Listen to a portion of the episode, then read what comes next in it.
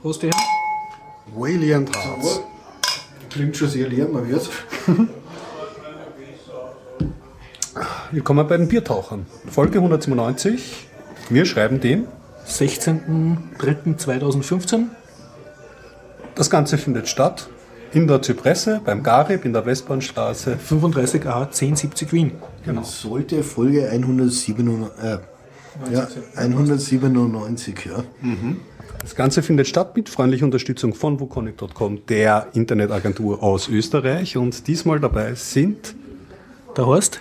Klaus, und der Gregor. Wir danken ganz herzlich unseren Flatterern und vor allem unserem Hop, der nämlich getwittert hat über den Bierdacher Podcast. Oh yeah, danke an dieser Stelle. Und zwar Hashtag Schmerzen. Oh. Aber danke Auch Hop auf jeden passend. Fall und äh, Kritik nee, wurde zur also Kenntnis genommen. leiten wir das bitte weiter. Wird gemacht. Und an dieser Stelle gleich mal, also Kritik an mir, gegen mich oder was auch immer, wird gern entgegengenommen unter atlas.mails.ch, wobei Mails mit Doppel-L geschrieben ist. Also in, in die Richtung könnt ihr gerne mal wa- was losschicken. Werde ich dann auch relativ kurzfristig darauf reagieren. Und sonst Klaus, seine E-Mail-Adresse wird in den Shownotes richtig verlinkt. Okay. Ja, äh, wie gesagt, ganz herzlichen Dank an unsere Flatterer, äh, speziell äh, Ayuvo, ich hoffe, ich spreche es richtig aus, und Bernd Schlapsi. Und äh, Ayuvo, ich habe mich gefragt, warum er immer so schnell flattert. Nämlich kaum, dass ich die Shownotes fertig habe, werde ich auch schon geflattert. Und er hat geschrieben, die Antwort ist AntennaPod. Ja, da kann man automatisch dann flattern bei Anhören. Das das machen, glaube ich, mittlerweile einige der ähm, Podcast-Clients. Entschuldigung, warum macht man sowas automatisch? Naja, es ist schon, also für mich beispielsweise als Podcast-Hörer habe ich mir das auch überlegt, weil bei Flutter zahlst du einen Fixbetrag. Das heißt, du rennst jetzt nicht in irgendwelche monetären Grenzen, sondern dein Beitrag, den du zahlst pro Monat, der teilt, sich, gedeckelt, ja. der teilt sich dann auf. Also im Zweifelsfall kriegen die Podcaster dann halt weniger, aufgeteilt halt, auf das, was du gehört hast.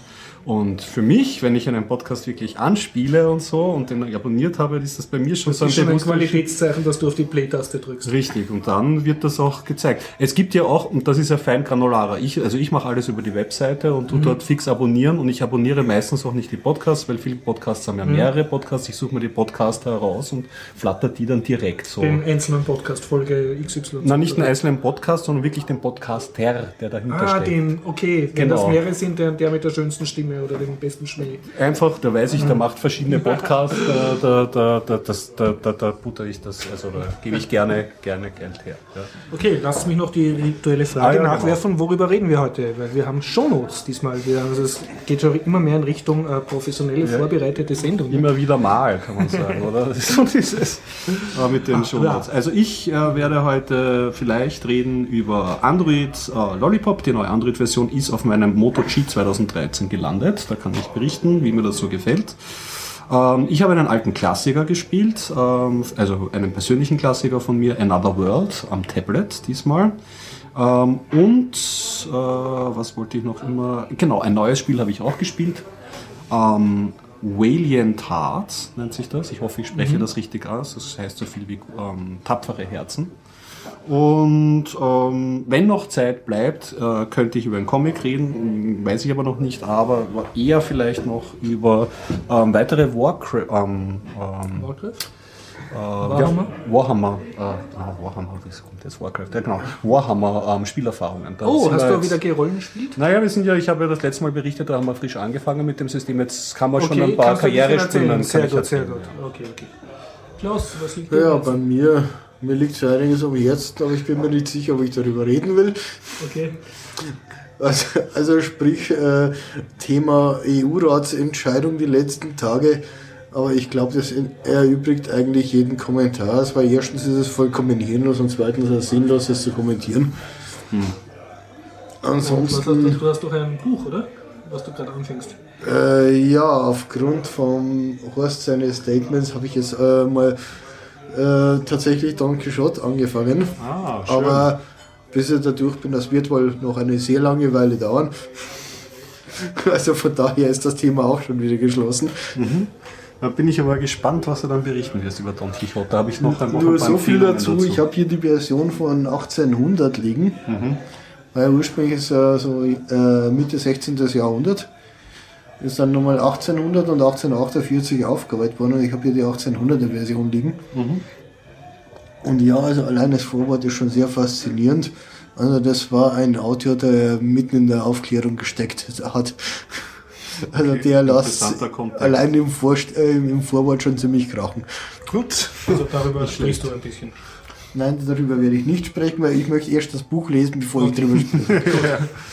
Gut, dann würde ich, äh, bevor ich sage, worüber sprechen würde, würde ich sagen, wir halten kurz die Gläser und gedenken Terry Pratchett, Huch, ja. falls ihr gelesen habt von ihm. ja, du bist ein großer Fan gewesen, ja? also bist ein großer Fan von den Büchern von Ich bin Terry ein sehr Pratchett. großer Fan von den Büchern von Terry Pratchett. Nein, jetzt erzählt Und bitte wir's, auch oder? von Leonard den Nimoy, Terry Verfilmungen von Pratchett. BBC. Ah ja, Gibt es Ähm, auch ein paar Verfilmungen. es stimmt, es gibt sogar eine... Fernsehserien, so ein Zweiteiler Ah, okay. und einen Zeichentrick und ich glaube noch einen Zweiteiler. Es gibt aber einen, einen Zweiteiler, den hat ein Freund von mir gesehen und war davon gar nicht unangetan. Nein, Ähm, ganz liebevoll gemacht und so, in Budapest gedreht zum Teil. Ja, okay. Ja. Gut, was habe ich auf der Themenliste? Ja, stimmt, ja ich habe ein unangenehmes Politthema über Wiener Polizei.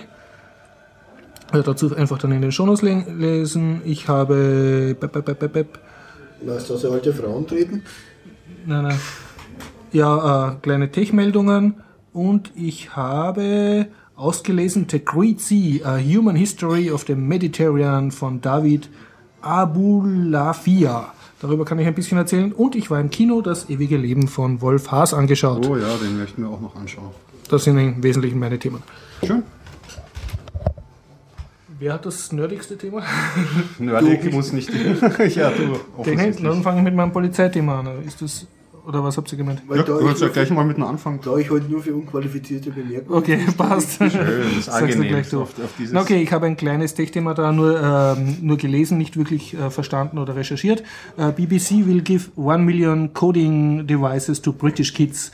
Also das ist eine ähnliche Initiative wie äh, der Raspberry Pi, der Okay. auch als britischer äh, Schulcomputer gedacht war, um eben die, den Ingenieurmangel äh, und äh, Mangel an Interesse an Naturwissenschaft und Nachwuchs äh, zu begegnen. Und da hat jetzt die BBC in Gedenken an den berühmten BBC Microcomputer, der ein bisschen vor meiner Zeit sozusagen ein populärer Homecomputer war, ähm, macht sie jetzt so ein kleines Wearable Computer Dings, das schaut also irgendwie so quadratisch aus, so wie ein halber Bierdeckel, Ja. so groß. Und das ist sozusagen ein programmierbares, drahtbares Ding, was du dann halt so hast, kannst du dann ein, ein eigenes Also- Arduino noch kleiner wahrscheinlich. ist noch kleiner als der Raspberry Und du hast wahrscheinlich ein paar Sensoren drauf und Lampen, glaube ich, sind da Das sie drauf. extra dafür entwickelt, dieses Device. Ja, und tun halt gerade in, in großer Stückzahl und ich habe nur ein bisschen die Propaganda von BBC gelesen und da sagen sie, sie sind, äh, verstehen sich sich halt so als vorwärtsblickende Zukunftskompanie und, und sie tun die neuen Technologien und das Volk bringen und dann wahrscheinlich da so gemeinsam eine How-to-Programm dieses Dings Serie machen und keine Ahnung. Ja, nicht nur spannend. Ja. Muss man sich natürlich ansehen, unter welchen Vorzeichen, ob das gescheite Hardware ist, ob das auch die Community herum ist, ohne gesagt, Frage. Aber generell so jetzt, anschauen. jetzt einmal so aufs, aufs erste Hinblicken ist das ja eine, eine positive, ein positives Ich Projekt. muss gestehen, ich bin ein super großer Fan von möglichst äh, schmalzigen und lustigen äh, britischen Serien von der BBC. Ich würde mir natürlich wünschen, irgendeine super coole Serie, wo dann diese Devices gleich eine Rolle spielen. Ne? IT-Kraut kommt zurück. Ja, ja, so IT-Crowd, genau. Ja, Ja, ich muss ganz sowas. ehrlich sagen, ich glaube, ich habe meine Hardware gefunden. Also für mich persönlich, also Ja. einfach der Banana Pi, der hat einfach genau das, was ich am Raspberry immer vermisst habe. Primär mal eine vernünftige Anbindung ans, ans, äh, ans LAN. Ja. Ein oft vorgebrachte, Und berechtigte auch die. SATA-Geschichte, das Einzige, was mir ein bisschen ankotzt, ist, dass sie nicht gleich auf MicroSD-Slot gebaut haben. Okay. Das Das hätte ich doch ganz gern gehabt, weil es gibt ja so Sachen, wo dann die, äh, die SD-Karte, weil sie übersteht, ganz schnell rausbricht. Mm, Ja, generell. Außerdem, ich jetzt so gefühlterweise habe schon mehr von diesen äh, kleineren SD-Karten als von den normalen rumliegen. Also das ist dann bei Diese mir. großen Daumennagelgroßen hast du gar nicht. Habe ich gar nicht, außer im Zoom, also im Mikrofon wird das noch verwendet, aber die meisten, also allein wegen der gibt ja so Mobiltechnologie und so. Adapterkarten, ne? Das ist Hab ich auch, eigentlich ja. nicht der Punkt. Bei für einen Raspberry musst du sowieso eigene kaufen, weil die Hälfte von den Karten nicht gehen. Außerdem verwendet man ja Stimmt, heutzutage fast nur Class die 10 Karten, alles andere ist sinnfrei. Und wenn ich mir eh schon eine neue Karte kaufen muss, dann ist aber wurscht, ob es der Standard oder ein Micro SD ist. Ja, aber ich habe ja zu Hause ein Stammbauer mitgeladen. Ja, ja, ich verstehe durchaus, was du meinst. Ja, ich aber ich immer so- tendiere trotzdem immer wieder dazu für ein neues Device, eine neue Karte. Speicherkarten und Kabel. Meine Güte, was ich da schon. Naja, das ist Schmerzen eines. Aber ja, gut, ich schweife ab, sorry. Äh, Wenn ihr gerade beim Hardware-Nörden seid, ich kann stolz berichten, dass ich Besitzer eines Raspberry Pi 2 bin. Ah ja, das hast du, glaube ich, Echt, aber hast schon. einen Zweier, erzählt? nein, der Ja, Banane. jetzt habe ich einen Einser, einen Zweier und einen Banana. Ich bin Also, so du hast einen Pi. Ich habe drei Ja. Pis. Ja. Du brauchst eine eigenen, ein eigenes Case für alle. Wie war das bei. Asterix? Entschuldige, äh, Entschuldigung, dass ich um Verzeihung bitte, aber ich verstehe das nicht. Was willst du jetzt mit einem Banana Pi und gleichzeitig einem Raspberry 2? Schau her, der, am Banana Pi läuft meine Own Cloud. Das ist eigentlich der Hauptzweck vom Banana Das Pi. macht ja auch Sinn.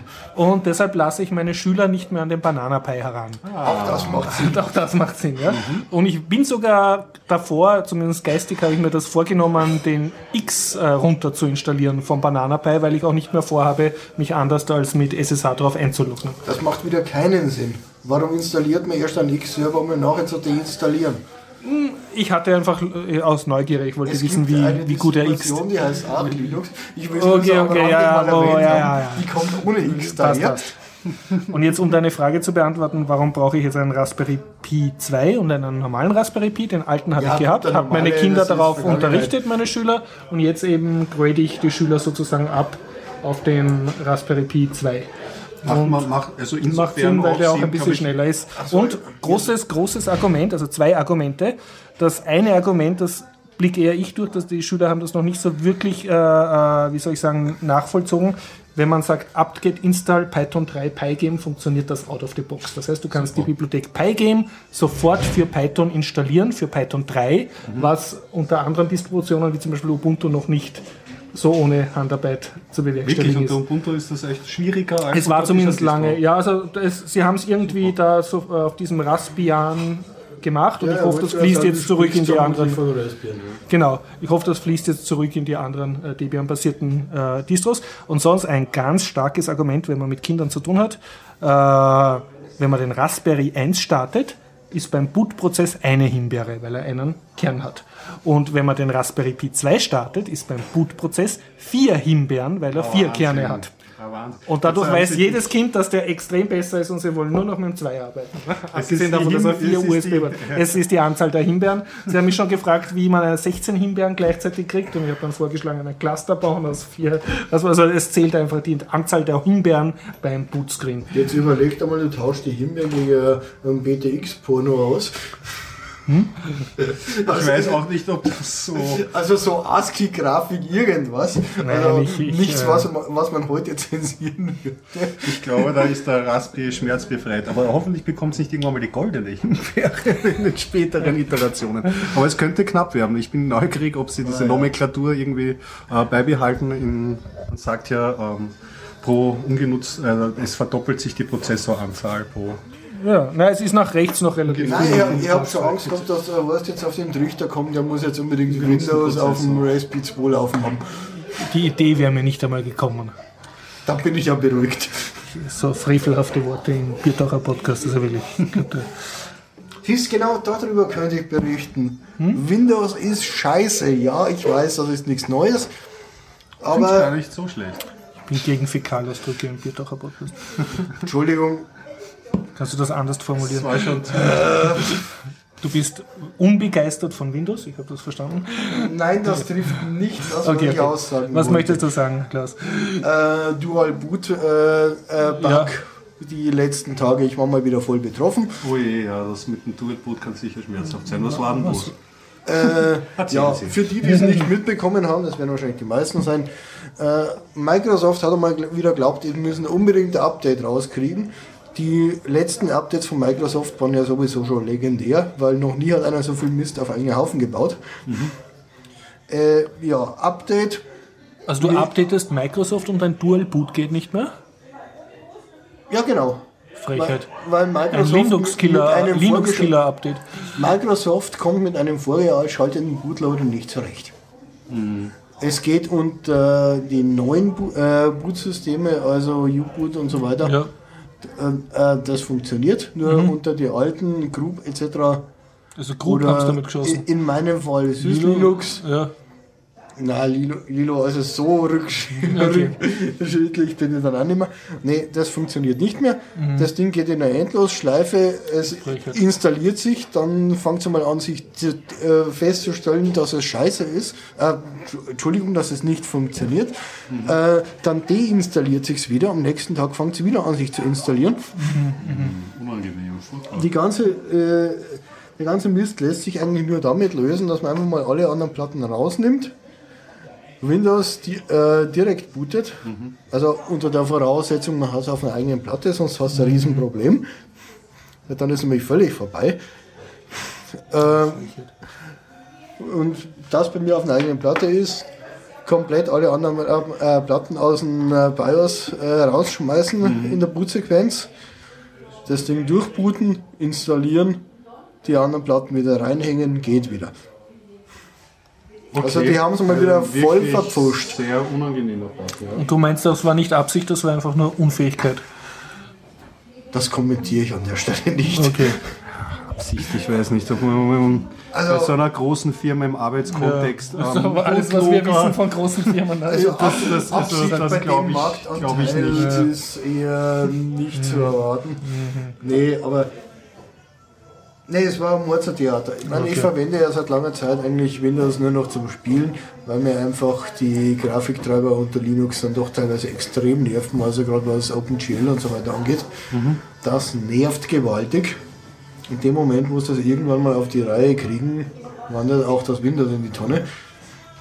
Ja, also ich kann nur erzählen von meinem, ich habe ja ein Windows 8 zu Hause laufen auf meinem Spielerechner und da ist mir das Windows 8 zweimal mittlerweile schon innerhalb, ich habe es seit, glaube ich, zwei Jahren mittlerweile, zweimal abgeschmiert und das war beides Mal, beide Male unrettbar.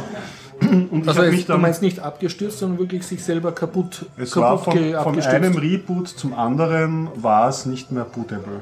Ja. Also wirklich sich selbst entbootet, also entbenutzbar gemacht. Wie gesagt, da kann es ja mehrere Faktoren geben, da muss man reinschauen. Ist es In die Wirklichkeit gibt es seit XP, dass ihr das Ding selber eliminiert.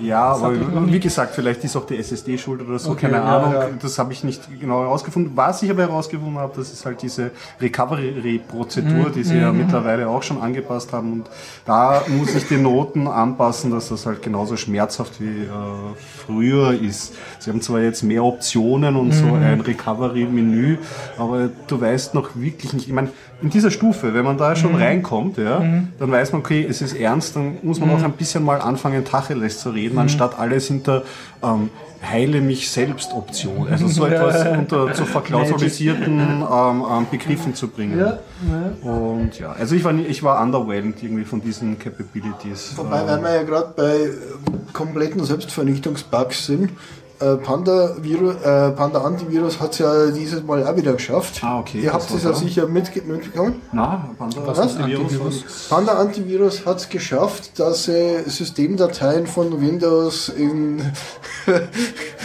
äh, mit sperrt. Oh, auch interessant. Ja, Empfehlung vom Panda darauf hin, das System einfach nicht mehr zu rebooten, bis das System äh, äh, bis das Problem überarbeitet ist. Lassen Sie Ihren Computer da. Sie, sie, sie haben zwar das Problem für folgende Updates in Ordnung gebracht, aber die Leute, die es gehabt haben, die müssen die Kiste einfach laufen lassen, bis die bei Panda irgendwann mal äh, äh, dahinter kommen äh, und wie sie es aus der Quarantäne wieder rausbringen. Ouch. Also Big Fail von der Extraklasse. Ja, Antivirus. Das ist sowas, was Windows-Leute haben. Gell? Ja, wobei ich das heutzutage nicht, ähm, vielleicht könnt ihr mich aufklären mit, mit, mit Windows-Arbeitserfahrung oder so. Ist das überhaupt noch notwendig, ähm, Drittanbieters Antivirus-Software heutzutage noch drauf zu haben? Weil, wie ich weiß, bietet ja Windows ihre ähm, Defender, glaube ich, heißt die, oder zumindest eine eigene Antivirus-Lösung gratis an. Und ich habe das jetzt schon öfters im privaten Bereich im Einsatz gesehen und wir haben getan. Also nicht einmal, wenn man Microsoft Geld zahlt, würde ich von denen eine Antiviruslösung verwenden. Ja, aber wer sollte besser mit Microsoft Betriebssystem, Antivirus? ähm, Ich sag dazu Äh, nichts, ich kenne mich nicht aus. Nur ganz primitiv, nur um es mal ganz grob zu umreißen. Microsoft US-Unternehmen ist, glaube ich, nicht neu, sollte jeder eigentlich wissen. Äh, dann gibt es diesen komischen Patriot Act. Ach ja, naja, aber das, ist, ist, das Also- hilft mir nicht in der Problematik der Drittanbieter. Es gab, Antivirus-Software. es gab im. Windows Das- 95 bereits einen NSA-Key. Ja, aber das, davon rede ich jetzt nicht. Ich rede jetzt von Du der Antivirus, ja. Anti, Antivirus Also ich, ich kann berichten, dass wie ich Windows verwendet habe, das war doch einige Jahre, habe ich nie irgendeinen Drittanbieter Virenschutz draufgekommen seit XP. Ja. Und es ist dann zwar irgendwann einmal kaputt gewesen, mein Windows, aber das lag nicht an einem Virus, sondern Ich bin, ich bin ehrlich gesagt davon abgekommen. Ich muss sagen, ich habe verwendet den, wir hatten der geheißen Antivir, das ist der mit dem roten Regenschirm, der ist Mhm. Ja, ja, ja, J-Icon. Ja. ja. Da war eine Zeit lang, haben dann einige benutzt, Mhm. ich habe den auch drauf gehaut. Auch bei einigen meiner Support-Jobs, was ein Fehler war, Mhm. insofern, weil ähm, das waren halt schon Benutzer Mhm. der älteren Generation und die haben dann halt ähm, zwischen Werbung und Antivirus-Software nicht ganz so unterscheiden Ja. können und haben sich dann von Antivirus halt einfangen lassen für Verträge über ein, zwei Jahre. Einfach weil sie dann E-Mail von Antivir bekommen haben, beziehungsweise diese Pop-up-Werbung, die wir natürlich wegfiltern und als lästiges Ding wegslashen für, für nicht so vers- versierte Nutzer, echt ein, äh, Leute, die, die dann, also ich möchte Ja, nicht sagen Falle, die aber gelockt ziemlich werden. aggressiv, ja. Ja. Und deswegen, ich, also, keine Ahnung, aber ich habe die zu Hause auch im Einsatz und ich habe in Wirklichkeit keine Ahnung. Ich benutze ja manchmal den Rechner auch gerne, gerne offline und, und Also versuche grundsätzlich- nicht allzu sehr zu verändern. Aber. Nur mal grundsätzlich, ich würde kein einziges System, was ich daheim äh, äh, habe, überhaupt entfernt nur als virenfrei be be äh, bezeichnen wollen. Ah ja, das ist natürlich. Ich, ich weiß es nicht. Android für virenfrei zu halten, das ist schon ziemlich blauäugig. Ja, das glaube ich ist auch. Ja, ja. Unter Linux die ganzen Rootkits zu finden, das ist ein Thema für sich. Da- Das ist mehr als abendfüllend. Ist sicher jetzt nicht das richtige Thema für hier. Abgesehen davon habe ich davon jetzt wenig Ahnung. Da bräuchte man ein paar Experten hier. Du hast natürlich recht. Nur, Aber dass ich unter Microsoft Viren habe ohne Ende und dass man die bis unten anstehen und wenn Microsoft das Ding verwaltet, äh, dass die allein über NDAs und, äh, und so weiter äh, verpflichtet sind, gewisse Sachen auszufiltern. Also Staatstrojaner würde man hierzulande dazu sagen. Also was da wirklich alles auf dem Rechner rumkrebst, da würde ich keinen Cent dafür wetten. Ja, eh, aber das ist ja, wie gesagt, das ist mit der Antivirus-Software macht man ja das dann im, im, im gesetzten Falle nicht schlimmer, nicht besser. Das ist halt eine Implikation, die man sich äh, bewusst sein muss, wenn man äh, gekaufte Software verwendet. Also da ich ja ab und zu mit, mit Windows-PC von meinen Oder Schülern zu tun habe, weiß ich, dass da meistens nicht ein Antivirus-Dings drauf ist, sondern mehrere, die Ja, sich dann ist meistens lustig. gegenseitig bekriegen und die Schüler beklagen sich, dass der Das PC irrsinnig super, langsam ja, ist. ja, genial, Oder genial. Ich kann mir noch ganz gut an... Norton, äh, Norton, äh, Und Antivir welche, die, die ständig entfernen. Die- Updates suchen, obwohl die Firma Genau das nicht mehr wollte ich existiert. gerade ansprechen, das gute alte Norton Antivirus. Oh Gott. Da gab es vor, zumindest vor ein paar Jahren, ich weiß nicht wie es heute ist, vor ein paar Jahren gab es da mal eine Version, die hast nicht mehr entfernen können, ohne das ganze System zu Ja, zerschießen. ja, ich habe das. Bin die, diese Wie gesagt, ich weiß nicht, ob es heute anders ist oder noch immer so. Kann ich auch nicht sagen. beurteilen. Kann ich auch nicht beurteilen. Aber das war legendär. Also du hast wirklich das Windows neu aufsetzen müssen, nur um einen Virenschutz zu entfernen. Ja, wie gesagt, wenn ihr Schmerzens-Stories habt zum, zum Thema Drittanbieter, Antivirsoftware, dann schreibt uns vielleicht in den Kommentaren, wir freuen uns. Ich möchte nur Und einer einwerfen zu dem, weil du sagst ältere Leute und, und Windows, oder ältere User. Ja, ich habe meinen Vater umgemurft von Windows Stimmt, XP, was er schon jahrzehntelang benutzt hat, auf ja. Ubuntu. Und ich meine, es war jetzt nicht so, dass er nicht geschimpft hat, weil jetzt alles anders ist. Er ist ein Typ, der hat äh, jahrzehntelang Windows äh, Office 97 verwendet, weil er sich geweigert hat, irgendeine andere Office-Version zu verwenden. Aber er sagt jetzt selber, vieles geht besser. ja, Und äh, von meiner Erfahrung nach, er hätte jetzt genauso geschimpft, wenn ich ihn von Windows XP auf die diversen Windows 8 und Windows 10 jetzt wahrscheinlich Du, umge äh, upgraded hätte. Also mittlerweile wer, wer das sozusagen solche Kundschaft hat, gleich auf Ubuntu und ich hab aushalten das. mittlerweile einige Leute umgestellt, das Mhm. ist kein Problem mehr und paradoxerweise muss man sagen, Ja. auch wenn das vielleicht keine so begrüßenswerte Entwicklung ist, Mhm. dadurch, dass ähm, äh, die Menschen jetzt viel äh, Cloud-Services benutzen, Ja. wird es auch ähm, relativ un ununterscheidbar, äh, die Leute umzustellen, weil sich 90% im Browser abspielt, Ja, wie zum eh, Beispiel ja, sind solche Geschichten. Google Drive und so Und, den, und, die, und die restlichen Desktop-Erinnerungen kriegt man schon hin. Und ich denke auch, der, der normale Wald- und Wiesennutzer, den kannst du halt ohne Office äh, laufen lassen. Du sagst, du verwendest da Google Docs oder so Ja, es ist eine Same-Old-Story. Entweder sind die Leute dann, äh, es gibt so gewisse Problemstellen, die läuft man immer wieder an, Mhm. da sind die Leute drauf kommen, okay, es gibt kein Microsoft Office, ist für Mhm. manche total wichtig, auch wenn Ja. sie es vielleicht nicht brauchen würden, aber oftmal ist das wichtig oder proprietäre Software wie Adobe Photoshop, die Ja, halt ja, wirklich das einmal ein ja. Alleinstellungsmerkmal ist und ansonsten kommt man schon ganz gut durch. Ja, ja oh. Zu wir noch erfreulichen. beim- äh, zu erfreulichen. Ja, Aber wenn, dann bleibe ich jetzt noch Ja, mal kurz gerne, bei ja. Technik. Ja. Und zwar, Ähm, du mein, mein, mein, mein, mein Telefon, ein Smartphone, hat Mhm. vor zwei Wochen ein Update erhalten. Ähm, das neue Android äh, 5.0 ist aufgelandet. Ah, du bist jetzt Jelly, Jellybeaner, oder was? Na, Jellybeaner ist Ja. schon ein, ein Zeit, Lollipopper, Zeitler her. Wir sind- Lollipopper. Ja, genau. Lollipop. mittlerweile Ja.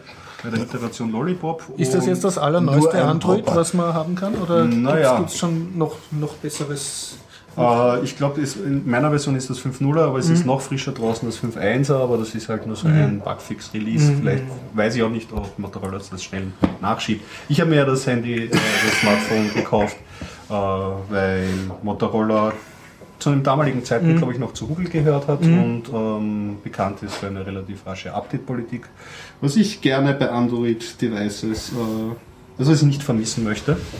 Und habe mich sehr gefreut. Ich habe eh lange zu gewartet irgendwie und jetzt Ja. war es vor zwei Wochen soweit. Ist das Und das ist automatisch gekommen. over the air. Es dauert ja. wie beschrieben beim ersten Mal und ersten Installieren sehr lange. Also man Mhm. sollte es auf jeden Fall anstecken. Das sollte man sowieso bei Updates, aber Mhm. da dauert es noch mal länger, weil sie haben ja von dem System des Just-in-Time-Compilers umgestellt auf vorübersetzte Programme. Das heißt, beim Mhm. ersten Mal hochfahren übersetzt er alle Programme. Also, äh, und das, das, das dauert halt. Mhm. Ja.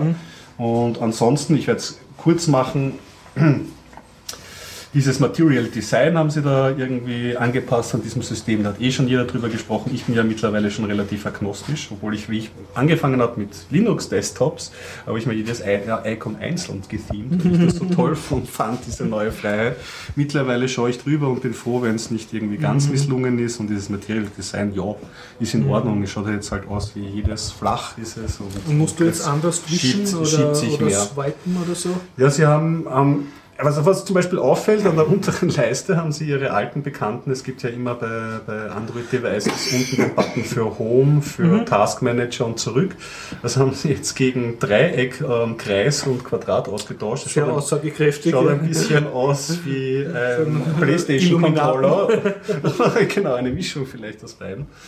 Ähm, ist aber auch nicht aufregend. Und von den grafischen Übergängen her ähm, ist halt alles mehr Schieben und Mhm. alles halt ähm, ähm, sehr flach. Was mir aufgefallen ist, von der Performance her, ich weiß, das ist immer ein vorsichtiger Benchmark, wenn man sich da in eine Psychologie hineinredet. Aber gefühlt. Aber gefühlt ist es schneller und es hält mir einen halben Tag länger auch vom Akku her. Das Ah, haben sie schön. auch versprochen. Mhm. Das hat irgendwie funktioniert. Das heißt, du Und- bist eigentlich eher zufrieden. Und es ist flüssig. Ja, es, es hat sich halt, schau, bei solchen Performance, also bei Android Mhm. ist ja immer so, es ist ein, ein, ein relativ ähm, schwachbrüstiges Handy Mhm. von der Hand, Hardware her. Und wenn ich früher hin und her geswiped hat, dann war es halt so, dass wenn er gerade irgendwie was hackelt, dann beginnt es halt zu ruckeln. Das Ja, ist nicht ungewöhnlich. Und das haben sie jetzt jetzt insofern verschoben. Dass es butterweicher geht, beziehungsweise Mhm. wenn einmal etwas ansteht und es hakt, und das kommt natürlich auch vor, dann habe ich ein so Mini-Delay und dann wird diese Animation Mhm. ähm, weich abgespult. Also insofern hat sich dieses unter Anführungszeichen Mhm. Problem oder Unpässlichkeit irgendwie äh, verschoben. Ja, verschoben, aber, aber alles. Wunder natürlich Ja. ähm, ähm, ähm, hat es jetzt Und sonst sind irgendwelche neuen Apps drauf oder irgendwelche Sachen, die dir super aufgefallen sind? Es schaut jetzt alles konsistenter auf, weil ich mir Mhm. schon in den letzten Monaten halt aufgefallen, dass viele dieser Drittanbieter-Apps schon auf dieses neue Design Mhm. umgeschaltet haben. Und es schaut halt dann in, insofern immer mehr inkonsistenter aus. So wirklich tolle, weltbewegende Sachen habe ich nicht gefunden, bis auf vielleicht erwähnenswert. Diese ähm, Schnellzugriff-Menü haben sie ein bisschen ähm, effizienter Mhm. gestaltet, beziehungsweise ähm, sie haben ja den Widget-Support, glaube ich, rausgenommen. Für, also wenn man ähm, das Handy andreht, ist man auf dem Sperrscreen. Und da hat es früher für Apps ähm, die Möglichkeit gegeben, so extra Widgets, dass du zum Beispiel den, ähm, den äh, Podcast-Player äh, bedienen kannst, ohne Ja, dein ja. Handy aufzusperren Ja, ja. und so. Das haben sie jetzt äh, zumindest anders gelöst und ja, ich finde, es ist jetzt um einiges effizienter. Außerdem werden jetzt eben auch so E-Mails oder andere Benachrichtigungen, wenn man das möchte, angezeigt. Mhm, Und sie haben, damit habe ich mich noch nicht so näher auseinandergesetzt, finde ich aber auch relativ praktisch, so einen Priorisierungsmodus reingefitzelt, dass ähm, wenn du Ruhe haben möchtest Mhm. und du bist in der Arbeit, dann wird es auf ruhig geschaltet. Aber wenn ich zum Beispiel gewisse Nummern anrufen, Die dürfen dann trotzdem. die kommen dann durch, durch Mhm, deine Schutzwahl sozusagen. Kann, kann ja praktisch sein. Also wie gesagt, ich bin nicht underwhelmed, aber ist, also ich bin nicht jetzt äh, schwerst äh, overwhelmed, aber genau, ich bin nicht schwer beeindruckt, aber äh, ich fand das äh, schon sehr in Ordnung. Man merkt, es wird schon, schon runder. Wenn es jetzt noch auf allen Geräten kommen würde, wäre das ja natürlich überhaupt wundervoll, aber das, da kennen wir ja die Und, Android-Szene. und wie weiß man als gelernter Untergebner einer Firma, nicht benörgelt ist genug gelobt. Nicht finde, wirklich gut. Mal merken. ja, also es gibt wirklich äh, nichts. Da, da Komisch, hat's die Situation kenne ich nicht. Es gibt immer was, was stört. Wir nörgeln immer. Motto von Protest zum Contest vor zwei Jahren, ja. Ach ja, so viel zu Android. Das wollte ich eigentlich nur so loswerden. Passt. Ich habe keine Technikthemen mehr. Ich würde äh, Richtung schöner Leben gehen. Ja, Switch. Switch. Okay, dann äh, noch abschließend ein, ähm, eine kleine Politsache. Ähm, Hintergrund, ich war im Kino und habe mir Wolf Haas angeschaut. Schöner, Entschuldigung, das ewige Leben, nicht schöner Leben, das ewige Leben. Und äh, das ist ein Film, der, wo es eigentlich um Polizei geht. Und dazu ein äh, kleiner Pol äh, Polithinweis. Es gab ein paar Blog Blogpostings über die Wiener Polizei und wie man sich verhalten soll, wenn man mit der Wiener Polizei zu tun hat. Also der Falter hat eine Prügelgeschichte aufgedeckt und es ging um, um Beschwerden und wie sinnlos das ist. Und das Blogposting war eher so äh, vom Tenor, also wenn sie Polizisten sind, rennen sie weg, weil sie haben keine Chance und werden, dann, wenn sie sich aufregen, werden es noch mehr Meier gemacht und so. Das erinnert mich ein bisschen an einen Ja. Bekannten. Der sagt immer, du bist du blöd und ein Sadist wie der Wiener Polizist. Ja, wie soll ich sagen? Wa- Was man sagen kann, ist, glaube ich, dass die Selbstreinigungskräfte nicht, nicht funktionieren. So, Okay, das und, Das hat jetzt und das ist ja keine Neuigkeit. gezeigt, Das ne? gibt es seit, ich meine, seit ich Zeitung lesen kann, das ist immer lamentiert worden. Das Das ist ein Thema, das wird im Film thematisiert, oder wie ist das jetzt? nicht direkt, das passt jetzt in den Film, haben sie ja schon vor zwei Jahren, schätze ich, gedreht und der ist jetzt erst in den Kinos. Ne? Mhm. Aber es ist, geht einfach um diesen Korpsgeist, das kommt schon ein bisschen raus. Also Okay. wie, Also das ist zumindest Teil jetzt von, vom neuen Wolf Haas. Wie hat dir den Film Ja. gefallen? Äh, Ich muss dazu sagen, der Film hat mir super gefallen und das ist, glaube ich, erstmals passiert seit überhaupt ganz vielen Jahren. Äh, Ich war zweimal im Kino, habe einmal keine Karte mehr bekommen, weil irgendwie ganz viele andere Leute an einem Donnerstag oder so auch ins Kino gehen wollten. Ich war total baff, ja, Kino ist voll und B ausverkauft.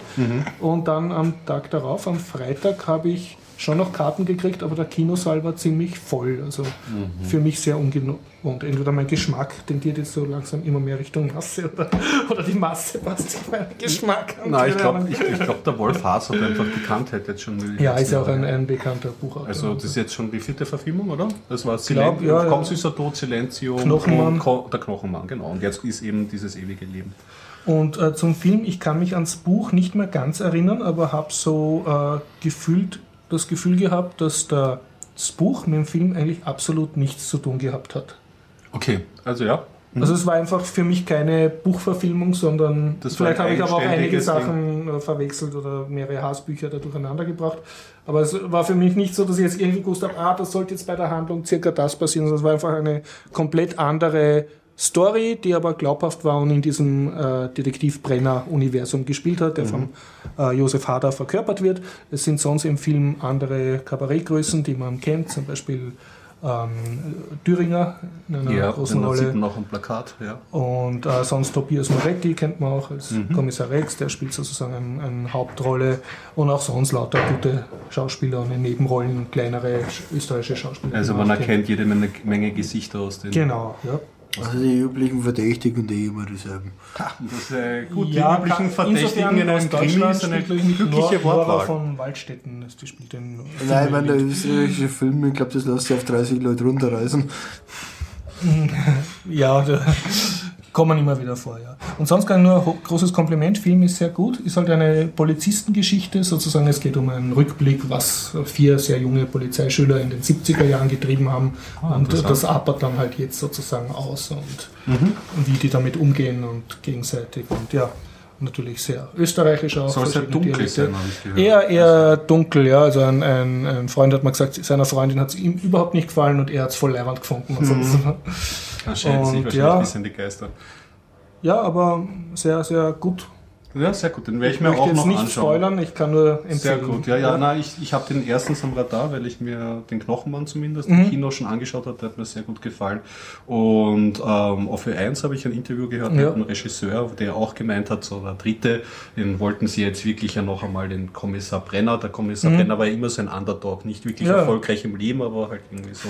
Ja, äh, trotzdem war er halt ein guter Typ. Und im dritten haben sie gemeint, haben sie sich Mühe gegeben, diesen Charakter nochmal so mehr an den Rande der guten Existenz zu bringen. Also noch einmal runter eine, ja. eine Stufe. Und das, das erinnert ein bisschen an die E-Mail. Zweimal versagt, aber man kann ihn ja nicht sterben lassen. Also macht man halt nochmal so lange, bis die Leute irgendwann mögen.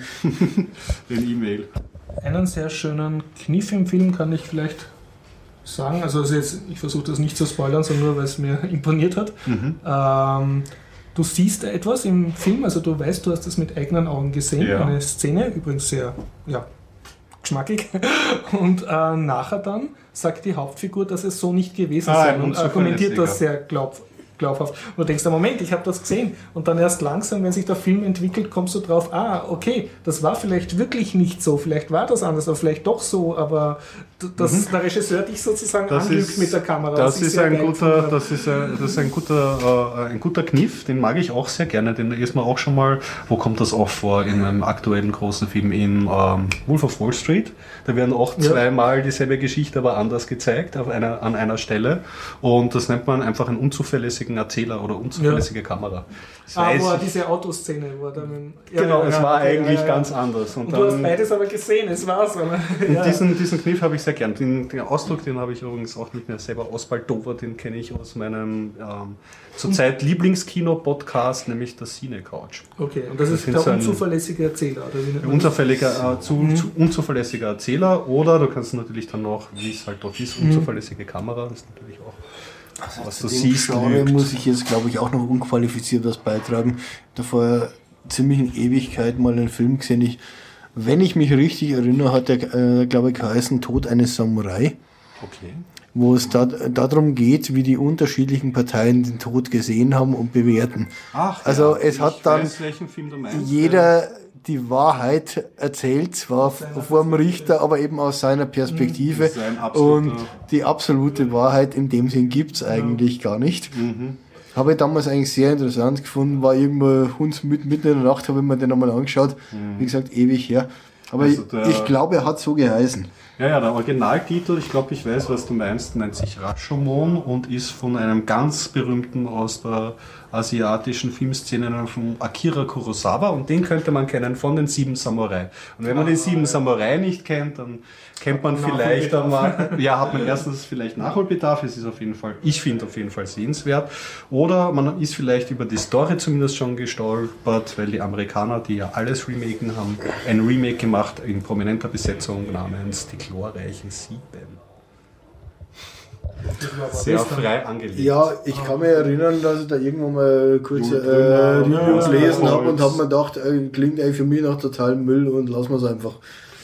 Du, also musst du selber, ich weiß die, äh, bei Samurai, so, bei Samurai-Geschichten nee, kann man nie so. Mir fällt gerade ein, ja, ich habe da was verwechselt. Der Film heißt nicht Tod eines Samurai, aber Tod eines Samurai ist ein sehr empfehlenswerter Film. Okay, ist aber ein anderer Film da. Ja, nee, mir fällt mir gerade auf, äh, habe ich zwei verwechselt. Tod eines Samurais geht es darum, äh, nach die Samurai, nachdem die großen Kriege vorbei sind, eigentlich äh, zum großen Teil bettelarm werden mhm. und einer seine Familie nicht mehr ernähren kann und wie er dann Seppuku vortäuscht, das aber dann irgendwie ziemlich schief geht. Okay. Also ziemlich tiefe düstere Materie, aber auf jeden Fall sehenswert und auch dieser Film hat, wie bei mir schon fast gewohnt, Überlänge. Was ich aus der Thematik ansehen würde. Wenn ich dran denke, werde ich ihn verlinken. Ja. Okay, bitte in die Show Notes. So, abschließen. Ich kann noch kurz, also Ja, in Sachen Samurai oder so, was ich gern wieder mal sehen würde, wobei ich mir sicher bin, dass es heutzutage unanschaubar ist, ist die Serie, das war eine Kurzserie, ihr die gekannt, Shogun? Mit klar. Richard Oh Chamberlain, Gott. der Navigator des Holländers, ist dort sicher total schlecht. Aber ich habe ich hab das den damals Serie, als, als Bill es war in die entdeckt und 80er. gesetzt hat? Genau. Anfang der 80er. und ich kann das, ich habe das halt noch vor so Augen halt in, mit der Familie damals halt noch angeschaut. das war damals der Action. Ich weiß, ich bin damals immer dort gesessen und habe mir gedacht, was soll der Scheiß eigentlich? Aber schon, ja, naja. Ach, Ja, es ist, eh, wie gesagt, Serie das der ist, 80er. Ich glaube, ich- für heutige Jugendliche nicht mehr vermittelbar, was wir so toll gefunden das, haben. äh, ich weiß auch nicht, wo ich es damals, also mich, mich hat es trotzdem, ist es mir irgendwie hängen Ja gut, ist ja eigentlich nur für dich selbst vermittelbar, was man damals toll gefunden hat. Wenn man sich das anschaut, ich glaube, da kommen dann noch gewisse Selbstzweifel. Ja, es Also ist bei, halt bei Filmen nicht. Ich sehe es halt nur, weil ich viel mit Kindern arbeite bei Computerspielen, dass das schon vermittelbar ist. Also Minecraft war aber wirklich gewisse alte Spiele, die jetzt ein Kind genauso ansprechen, das geht.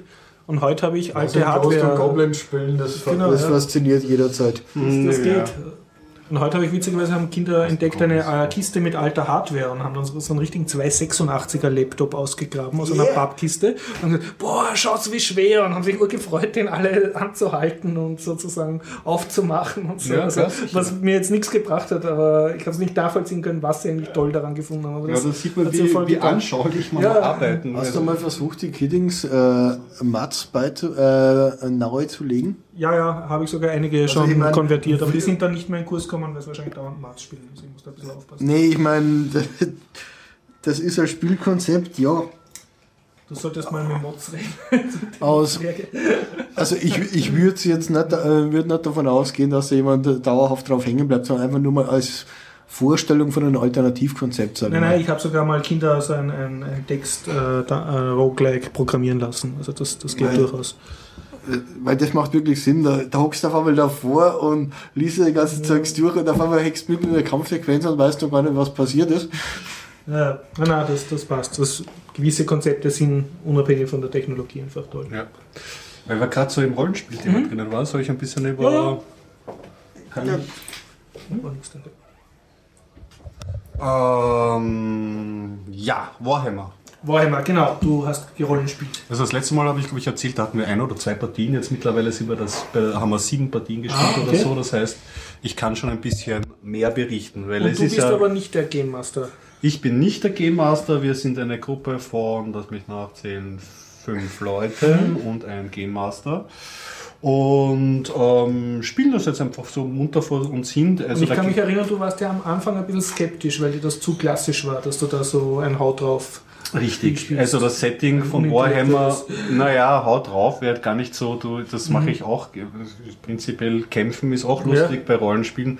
Meine Sorge war eher, dass es, ähm, ähm, dass es High Fantasy ist, also so im Sinne von Herr der Ringe und das ist dann ah, und Elfen und Ding. Aber bei ähm, Warhammer, so wie ich es jetzt äh, mir erlesen habe, so die Bits und Pieces, die ich aufgetragen habe, also was ich halt so ein bisschen Ja, rausgehört habe, ähm, ist halt eine Welt, die am Sterben ist und wo das Ganze schon eher sehr dunkle Fantasy ist. Und da gibt es in dieser Welt auch Mutanten, das ist in dieser Spielwelt so. Und die Menschen sind so eigentlich schon so am Rückzug und, äh, und, und die restlichen Rassen und die Mutanten, die sind, ähm, äh, sind so am, am, am, Vormarsch und, und es ist, man merkt so, so von der Stimmung her, es ist eine sehr äh, apokalyptische Welt. Ja? Ja. Und es gibt eben auch die Monster im Wald, die so bisschen so, Beastmänner so so. Untergang des Imperiums oder so Ja, es also, was es für mich rettet, ist eben, dass es so eine Apokalyptik-Stimmung hat. So dieses, es ist eh alles schon irgendwie schon zu spät hinüber. Die Rassen, die, diese Mutanten eben, die werden immer mehr und man kann sich dem auch nicht erwehren und, und, und die verschiedenen ähm, ich muss das einwerfen, jetzt weißt du, wie sich der Strache in seinem Hirn fühlt, gell, wenn er aus dem Fenster schaut. Nee, aber wenn du sowas gern spielst, dann solltest du vielleicht einmal äh, Afterfall anschauen. Afterfall. Ist das auch ein Pen, Pen and Paper Spiel oder ist das Nee, ein nee, Computer? nee, nee. Ah, als Computerspiel. Aber das ist so richtig bitterbös. Ja, naja, du, also an Postapokalyptik-Spielen habe ich ja noch schon einiges gesehen, Fallout und die Aber ganzen Sachen. was ich Aber nicht die weiß, Also seid ihr bei- Fallout ist dagegen einfach nur das Hauptproblem an Afterfall ist, nach angeblich 10 Stunden hast du es durch. Ich habe deutlich länger dafür gebraucht. Du, äh, Spielzeit finde ich sowieso einen schlechten Parameter. Also für Spiele, genau. Pen also, Paper. Da sind wir sehr einig. ja, ja, genau. Also, äh, Aber welche Rasse spielt man jetzt bei Warmer? Ist man da diese Weißen oder Zwerge oder, oder Man kann sich das am Zwerge Anfang des sozusagen, Abend- Oder kannst du auch sozusagen eine Goblin-Horde spielen? oder ähm, so ein, ein, diese Bedroher des, Bedroher des Imperiums. Du kannst dir am Anfang, wenn du Mhm. einen Charakter erstellst, ähm, glaube ich, aussuchen zwischen Mensch, Elf, ähm, Zwerg. Wenn ich mich jetzt nicht Du täusche. darfst nur die Goodies spielen. Also ich weiß nicht, ob die Ja. wirklich alle so gut sind, Mhm. das habe ich Ach ja noch nicht so ganz herausgefunden, aber in unserer Partie sind zwei Zwerge Mhm. und ähm, zwei Menschen ähm, und ein Elf. Mhm. Der Elf ist ziemlich gut im Kämpfen, ähm, die Zwerge auch eher. Ja. Ähm, ich bin, weiß ich nicht, worin Du ich wirklich gut Quotenmensch, bin. ich bin prinzipiell, man kann es sagen, bei Warhammer ist sehr viel über die Berufe definiert. Man bekommt am Anfang einen Beruf Mhm. Ja. und kann entsprechend dieses Berufes ableveln. Mhm. Und ab einer gewissen Art von XP ist es empfohlen, dass einen Beruf zu wechseln, sich in Und andere Richtungen äh, Dual äh, Skills sozusagen. Richtig, genau. Du kannst so, wie beim Computerspiel, würde man jetzt so der Fachbegriff Tech Tree oder so, den kann man sich dann so zusammenstoppeln.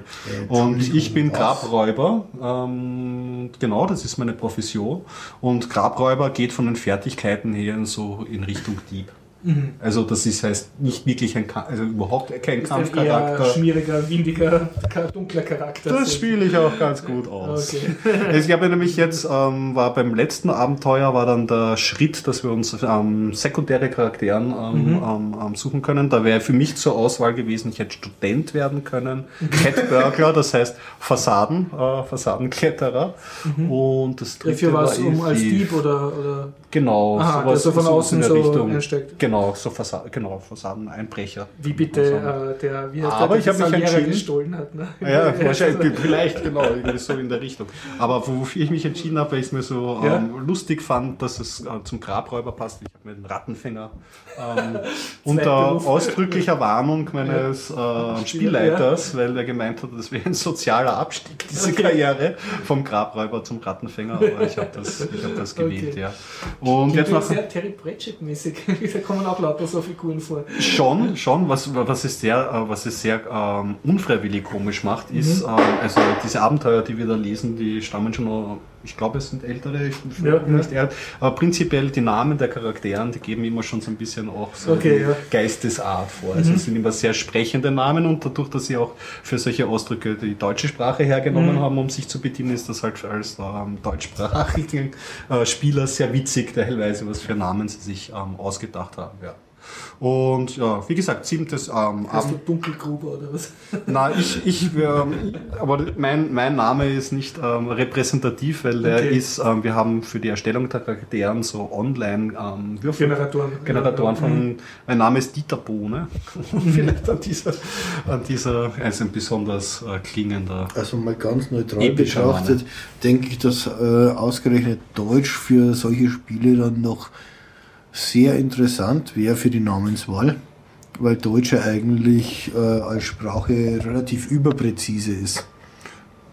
Das könnte zum Beispiel eine Wenn, wenn man es an, so wenn man es anschaut, also Englisch vereinfacht ja immer, genauso wie manche andere Sprachen und Deutsch ist eben äh, immer das Überpräzise. Also für die Namenswahl wäre das vielleicht dann gar nicht einmal das Schlechteste. Richtig, richtig. Also es ist witzig, nur in Kombination, dass eben die Charaktere dann auch ähm, sich widerspiegeln. Aber was wir jetzt das gemacht bei- haben, bei wir fünf sind... Ist das wirklich fünf Spieler und ein Spielleiter, also fünf Leute spielen. Genau.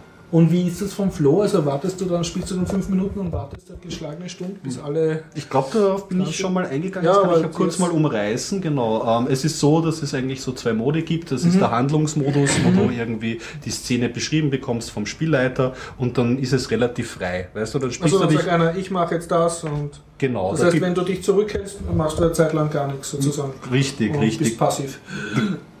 Du kannst also, ähm, du würfelst nicht die Initiative Mhm, oder irgendwas, du machst das unter der Gruppe aus. läuft das mit den Rundenpunkten? Äh, die Rundengeschichten werden dann interessant, wenn Kampfmodus ist. Dann wird auf eine Karte umgeschaltet. Mhm. Dann musst du auch. Also in dem Moment, also nochmal gar nicht. Genau, richtig. In dem Moment, wo Kampf ist, wird Mhm. Initiativwurf gemacht. Das heißt, wer darf als Erster, das wird errechnet mit einer Agility, Ja, mit ja. einer Fitheit und dann wird ausgerechnet, wer wann zuschlagen darf. Ja. Und das ist schon so vielleicht ein richtig Charakteristikum, was mir nicht so bewusst war von anderen Rollenspielen. Das, da ist der, der, der Fokus schon sehr auf einen präzisen Kampf. Ja. Das heißt, ähm, Also jetzt beim Warhammer ist der Fokus auf einen präzisen Kampf. Das lebt von seinem Kampfsystem sozusagen. ist auf jeden Fall ein wichtiger Part, ein wichtigerer als bei Mhm. anderen, aber ich habe davor Paranoia gespielt und bei Para, Paranoia beispielsweise ist der Kampf einfach ähm, viel untaktischer. Da Ja. geht es mehr um die Geschichte sozusagen. Und ähm, der, Ja, und unser das Spielleiter, Kämpfen? Unser, ja, unser Kämpfen ist vielleicht noch einmal speziell. Also das Kämpfen ist, prinzipiell habe ich das gerne, ich kenne das ja von früher, so ein, ähm, ähm, ein Feld in Mhm. Rastern aufgeteilt äh, mit verschiedenen Gegenständen und man würfelt aus, wer wann dran ist, dann hat man einen gewissen Move-Radius, Mhm. dann schlägt man zu, dann hat man vielleicht noch eine halbe Akt- Aktion offen bei normalen Angriff, dann kann man sagen, gut, ich verteidige mich ja, oder ja. ich ziehe mich zurück oder ich heile meinen. Also alles, was man so von Computerkampf, rundenbasierten Spielen eigentlich Ja. auch kennt. Ähm, wir haben das Ganze mittlerweile ähm, schon ein bisschen vertekisiert. Also wir sind nicht mehr ganz Paper und habt ja schon Pen. Skripts geschrieben am Computer. Es die gab ein, ein, ein, Kickstarter-Projekt ähm, für Tabletop-Spiele Ja. ähm, Spiele. und da kannst du Karten ähm, äh, dir anzeigen lassen für die Okay. Allgemeinheit. Auf einem Laptop jetzt, oder? Ähm, auf einem großen Bildschirm, Ja, ja. vorzugsweise. Und ähm, die Spieler, wenn der Mhm. Spielleiter das vorher verlangt, kann ähm, ähm, bitten, dass du ihm den Charakterbildchen schickst. Ja? Mhm. Und der kann das auf virtuelle Spielfiguren draufkleben, diese Charakterbildchen. Und kann dann, ähm, also wir spielen dann halt am Schirm diese. Also ihr spielt ja nicht gemeinsam am Computer sozusagen. Es ist ein Computer-aided ähm, Rollenspiel Ja. dann. Was du natürlich einen also ihr habt Vorteil. jetzt kein, kein Pappendeckel und Brettspiel, sondern ihr habt wirklich einen Computerscreen, der euch die Kampfgrafik... Na, wie bei Paper und, Pen, Paper und Pen das ist, äh, du hast dann halt beides. Mhm. Okay. Du hast natürlich sehr viel Papier, weil du schreibst nicht jetzt Ja, alles aber was ist jetzt der Sinn von dem Computer? Zeigt er dann coole Kampfanimationen oder hilft er eigentlich nur bei der, Du musst der, der bessere Würfeln, Schachbrett Ja. herzeigen? Nein, nein, also das mit den Würfeln, das machen wir analog, weil das macht einfach mehr Spaß. Ja. Aber ähm, was der Vorteil ist, ähm, was ich ja auch nicht gewusst habe, die Online-Community von Paper und Pen ist stark und wird immer stärker. Und es gibt jede Menge ähm, offen lizenzierte ähm, Kampfkarten, Abenteuerkarten für solche strategischen Kämpfe online. Das heißt, wenn der jetzt ein Kampfszenario da verwendet, ja, dann haben wir nicht so diese vom Spielleiter selber gezeichneten Sondern er Bleistiftzeichnungen ladet sich ein cooles runter. und da hat er ein cooles Das schaut Szenario. dann cool aus. Und was zum Beispiel auch praktisch ist, ich, aus Spielleitersicht, so viel kann ich berichten, es gibt dort das Konzept des Fog of Wars, das heißt, gewisse Elemente, die wir nicht sehen können, kann er dann Ja. aufdecken, wenn er sagt, Ja. gut, ihr seid in der Linie, ihr sitzt da drinnen. Und das geht mit dem Computer jetzt besser. Der tut für dich die Sichtlinien berechnen und so. Naja, nicht, also der rechnet es natürlich schon, Ja. aber ich glaube einfach, der Spielleiter kann auf ein Knöpfchen drücken Mhm, und sagen, okay. so, jetzt, das seht ihr und dann ist es freigeschaltet. Hier ist ein Nebenraum voller Wächter. Ja, genau, yippie, neues Loot. Oder, uje, äh, Dämonen, wir sind, wir sterben Okay. bald. Hier lauert der Tod und schon die Sense. Ja, und das Kampfsystem- gestorben? Oder? Nein, aber es ist teilweise, also was man schon sagen kann, es dadurch kein, ich bin kein Kampfescharakter, drücke, trage trotzdem ein schweres Kettenhemd, bin relativ langsam, hau nicht wirklich zu. Es ist mh, entweder bringen wir sie schnell um oder wir sind fast am Sterben. Also es ist bei uns immer ein relativ spannendes Hoch und Ab bei diesen, bei Wie ist diesen es Kämpfen. normalerweise bei den Pen and Paper ist ja so, du hast genau ein Leben und Ja, dieses Permadeath. ansonsten ist es verwirkt. Es ist halt wirklich schwierig. Du als Spielleiter willst du dir jetzt auch niemanden wirklich Also da sterben lassen. mal einen auf Level 12 zu kriegen, ist jetzt nicht ganz so einfach. Bei uns ist noch keiner gestorben, aber das ist bei diesem Spiel relativ ähm, leicht möglich. Man muss, das ist ein Unterschied zu Paranoia, da kann man ausprobieren und mit jedem Charakter quatschen. Bei Warhammer ist so, du musst dir deiner Rolle insofern bewusst sein, mit wem sprichst du da, weil wenn du dich dann verplapperst, der steckt dich in den Kerker oder schlägt einmal mit seinen Söldnern zu und du warst Geschichte.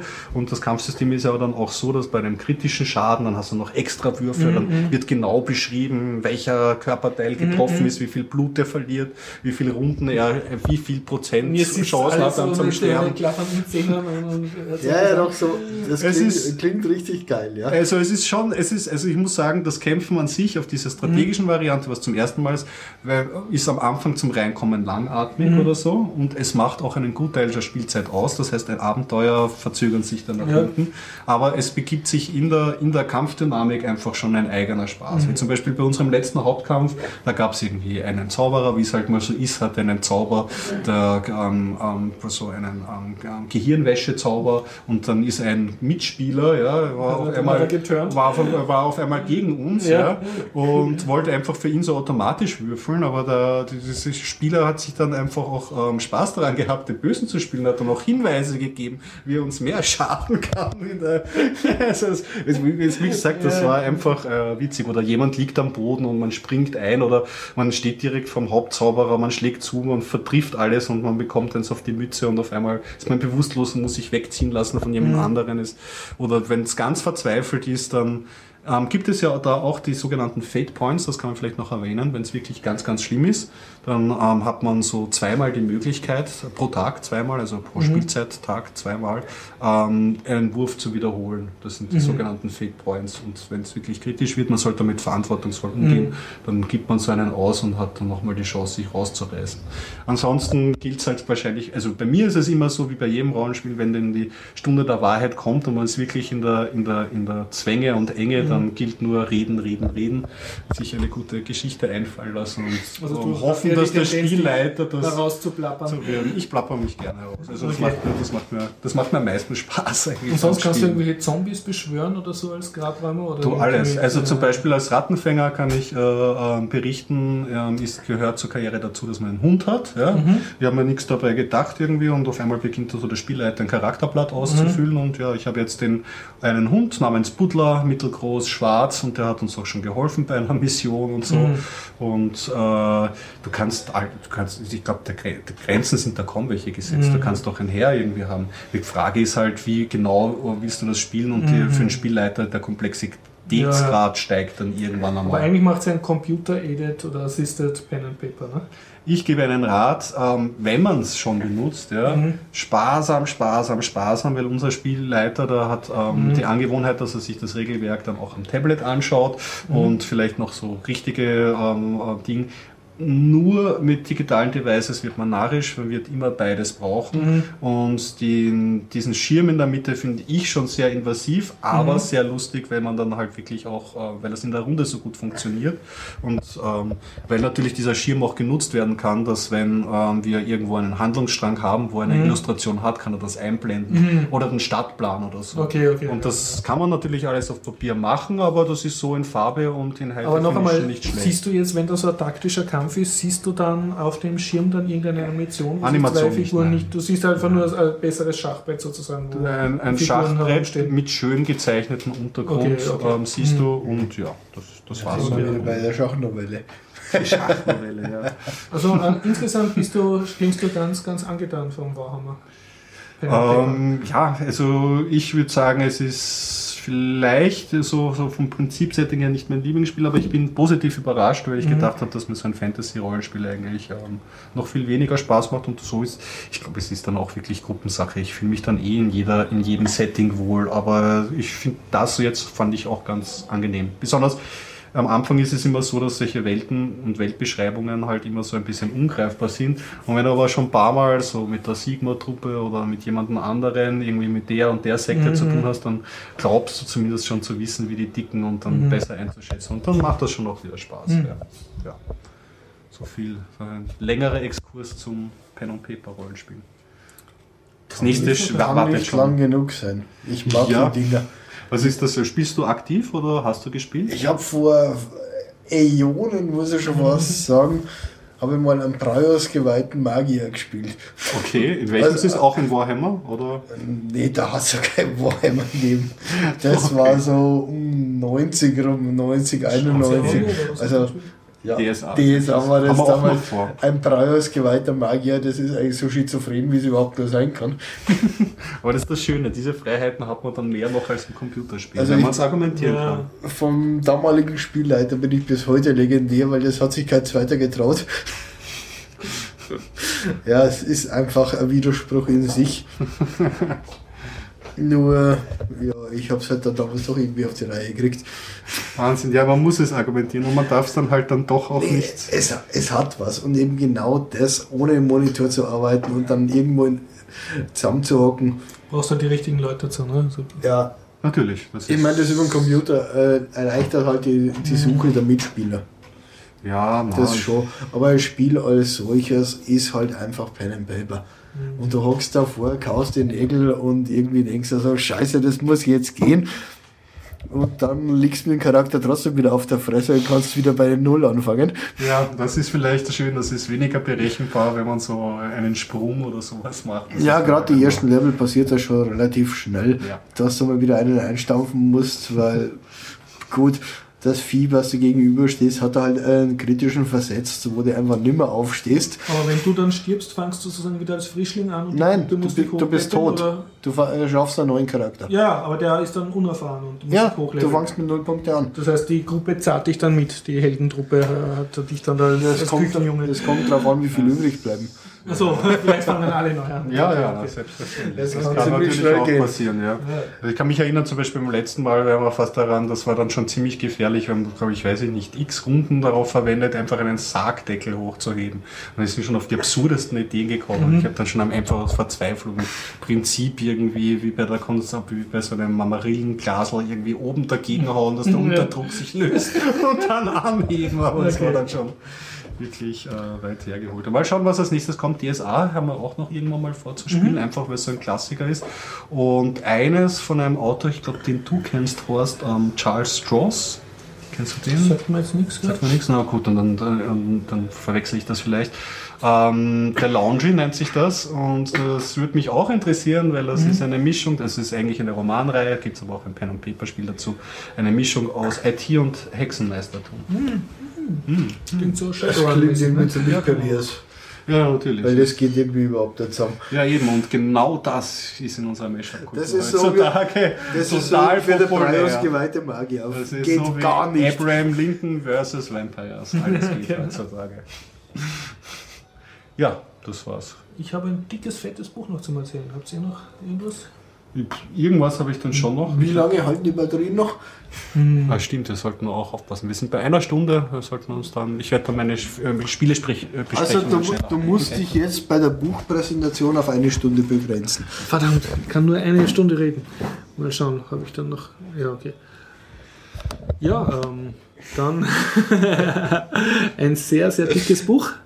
Und es, wenn ich jetzt die äh, Shownotes finden würde, würde ich nachschauen können. Aber ich glaube, es heißt The Great Sea, also die Geschichte des Also es Mittelmeers. ist so interessant, dass du gar nicht weißt, wie es heißt. Der Titel war ein bisschen länger, und aber einfach bitte in den Shownotes nachschauen. Oder ich glaube, ich habe ihn auch am Anfang der Sendung richtig gesagt. Da habe ich nämlich von den Shownotes abgelesen. Tja, und worum geht's? Es ist einfach eine Geschichte des Mittelmeers. Jetzt kein Roman, sondern eher ein, wie soll ich sagen, ein historisches Buch, so eine Art Zusammenfassung von einem Historiker, aber einer, der einen sehr großen Zeitbogen spannt. Also er konzentriert sich nicht auf ein Jahrhundert und auch nicht auf ein Jahrtausend, sondern er geht wirklich von den frühesten Funden im Mittelmeer aus. Also bei Malta hat man irgendwelche Tempel ausgegraben, die einige Jahrtausende vor Christus Geburt sind und er ähm, das Schlusskapitel überfliegt dann so die Entwicklung in den 90er Jahren. Also es geht über einige Jahrtausende. Und wenn man das mag, ein sehr großes Gebiet, also das ganze Mittelmeer, über den Zeitraum von einigen Jahrtausenden fundiert erzählt und so und mit Quellenangaben und alles und ein paar Fototafeln sind dabei. Das ist ja man gut unterhalten. zu verstehen. Oder? kann es nicht sagen. Es ist jetzt nicht so, dass du, dass er, dass er wirklich jedes Detail oder jede Schlacht erwähnt. Also manche Dinge sind ihm extrem unwichtig. Sondern er, Also, also er wollte, sowas wie Robert Anton Wilson oder so. Ich weiß nicht, was du damit meinst. Äh, Illuminatus. Nein, es ist, also er, äh, es ist nichts Fiktives jetzt. Also er ist ein Historiker, der das geschrieben hat. Er, er hat sozusagen sich vorgenommen, er schreibt die Geschichte des Mittelmeers. Über einen Zeitraum von einigen Jahrtausenden. Ja, okay. Und dann zitiert er gleich am Anfang, da sagt er, es gibt die und die und die großen Vorbilder, die er gehabt haben und die haben die und die Bücher schon geschrieben über das Mittelmeer und die haben sich, die einen haben sich mehr auf die, keine Ahnung, auf die Völker konzentriert und die anderen mehr auf die, keine Ahnung, Seefahrer oder so und, und er hat halt ein bisschen einen anderen Ansatz. Und was jetzt genau sein Ansatz war, habe ich beim ersten Mal lesen noch nicht so ganz äh, nachvollziehen können, außer dass er sehr interessant erzählt, einfach ein guter Erzähler. Und er macht aus das eigentlich sehr trockene Fakten, zum Beispiel welche Region gerade jetzt welche Kolonie gegründet hat und welche Getreide oder Handelsware wohin geschickt hat und dabei welcher Religion gehuldigt hat. und dabei mit welchem Nachbarvolk in Konflikt geraten ist. Das geht eigentlich so jahrhundertelang. Also die Phönizier und mhm. dann römisch-phönizischer Krieg und so weiter. Und ja, ähm, liest sich trotzdem spannend, aber vielleicht werde ich auch einfach, je älter ich werde, immer schrulliger und finde mehr, mehr Gefallen an solchen Themen. Ja, ich, kann, ich, ich kann es nicht genau ja, sagen, was es ist. ist das eigentlich gar nicht so außergewöhnlich. ja, aber es, ist, es war für mich nicht fad, obwohl ich jetzt nicht sagen könnte, was, was jetzt so das super Faszinierende ist. Aber ich glaube, dass er wirklich einen epischen Horizont hat. Mhm. Also er hält sich jetzt nicht mit einem Jahrhundert oder mit einem kleinen Küstenstädtchen aus, sondern er hat einen großen Bogen und dann sind da die von dort hingefahren und mhm. diese Stadt ist dann wieder untergegangen. Und was mir sehr imponiert, er hat immer, also das ist ein im Taschenbuchformat und auf einer Doppelseite siehst du dann so eine Karte des Mittelmeers. Und die ist immer die gleiche Karte, weil jetzt so, wie soll ich sagen, die Küstenlinien haben sich nicht so geändert. Aber es sind auf derselben Karte immer sozusagen ein paar Seiten weiter, wenn wieder ein Jahrhundert vorbei ist oder ein Jahrzehnt am Schluss, äh, sind andere Städte wichtig und eingezeichnet und andere Städte, die vorher wichtig waren und eingezeichnet waren, sind dann nicht mehr eingezeichnet, weil die jetzt in seiner Erzählung keine Rolle spielen. Oder einfach nicht mehr existieren. Was auch passieren kann, ja. Ja, und ähm, ähm, wie soll ich sagen, ich bin jetzt kein Geschichtsfreak und so und habe auch in der Schule Nein, nie so schon relativ interessiert, super aufgepasst, aber ich bin interessiert, wenn es gut geschrieben ist. und ja, das, das war gut geschrieben. Ich kann das äh, seltsamerweise sehr empfehlen, obwohl ich nicht genau sagen kann, was mhm. so faszinierend war. Und ähm, es sind mehrere Fototafeln im Buch und die sind größtenteils Fahrt, weil meistens sind da irgendwelche Steine oder Vasen drauf von irgendwelchen vorchristlichen oder äh, frühzeitlichen Scherben, die es halt gefunden haben und so Vasenmalereien oder irgendwelche Statuen oder Tempel, die es noch halbwegs unzerstört ausgegangen haben. Und das schaut dann halt nicht so toll aus und nachher sind dann so ab der Renaissance und so halt Gemälde von Seeschlachten und so mhm. drinnen. Also das gibt es jetzt nicht so her und am Schluss sind dann ein paar Fotos. Aber ähm, was äh, schön ist, ist, es ist sehr lebendig. Du kriegst ein Gefühl dafür, dass das sozusagen damals nicht die ganze bekannte Welt war, weil es hat ja woanders auch Menschen gegeben, aber dass es sozusagen das Mittelmeer immer ein Raum war, wo die Leute gewusst haben, es gibt andere Menschen am anderen Ufer. Also sie mhm. waren in Kontakt mit anderen Kulturen und haben mit denen auch interagiert. Und das, also teils blutig, aber größtenteils eben auch sehr friedlich. Mhm. Und das beschreibt das schön.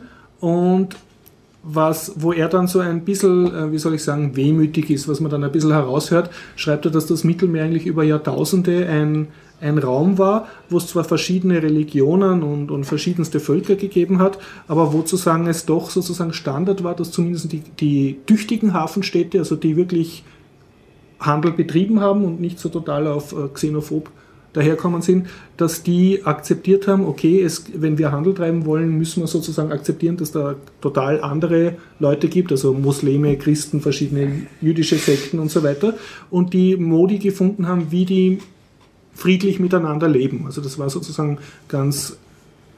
Das hat das, das heute funktioniert das, das ist sein Punkt, ja, äh, dass das über Jahrtausende, dass das über Jahrtausende durchaus funktioniert hat. Es hat schon immer wieder Progrome gegeben und Kriege und so, aber trotzdem, dass auch äh, sehr katholische Städte sozusagen ihr äh, damit leben konnten, dass da jetzt anglikanische Seefahrer oder papistische oder muslimische oder jüdische ihr Ghetto oder ihr, ähm, ihre Kontore gehabt haben. Und auch in Istanbul, ähm, dass die Genuesen eigene Viertel gehabt haben, wo ihre eigene Gerichtsbarkeit gegolten hat mhm. und so. Und das war natürlich immer so zweischneidig. Also man hat den Händlern dann sozusagen ihren eigenen Hafenviertel oder so gelassen, wo sie ihre Kirchen bauen durften und ihre, auch intern ihre Gerichtsbarkeit sogar. Mhm. Aber andererseits hat man dann entweder sie direkt besteuert oder die Händler, die mit denen Handel getrieben haben, besteuert. Mhm. Also das war immer auch so eine, eine Einnahmenquelle und natürlich wurden die dann auch immer wieder erpresst und mhm. gegeneinander ausgespielt. Also jede Hafenstadt oder jeder Hafenstadtfürst, der auf sich gehalten hat, hat konkurrierende Seemächte halt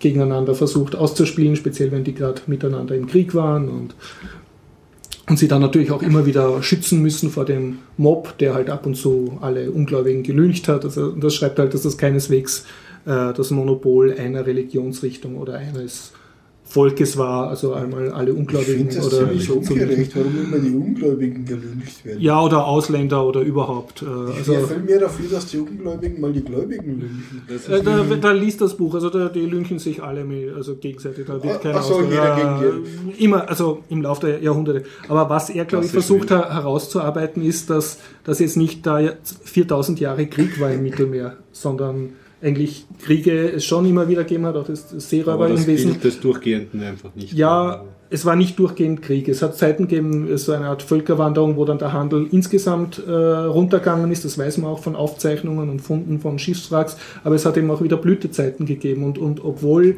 immer irgendwer mit irgendwem verfeindet war, also außer im Römischen Reich, wo wirklich sozusagen die Pax Romana gegolten hat, hat es eigentlich trotz aller Feindschaft und Seekrieg, äh, Seeräuberei und Krieg äh, trotzdem funktionierende Handelswege und Handelsbeziehungen gegeben und vor allem eine funktionierende, wie soll ich sagen, Kultur des Kosmo, oder zumindest, dass man akzeptiert, dass, dass man mit andersartigen Leuten lebt im Mittelmeer.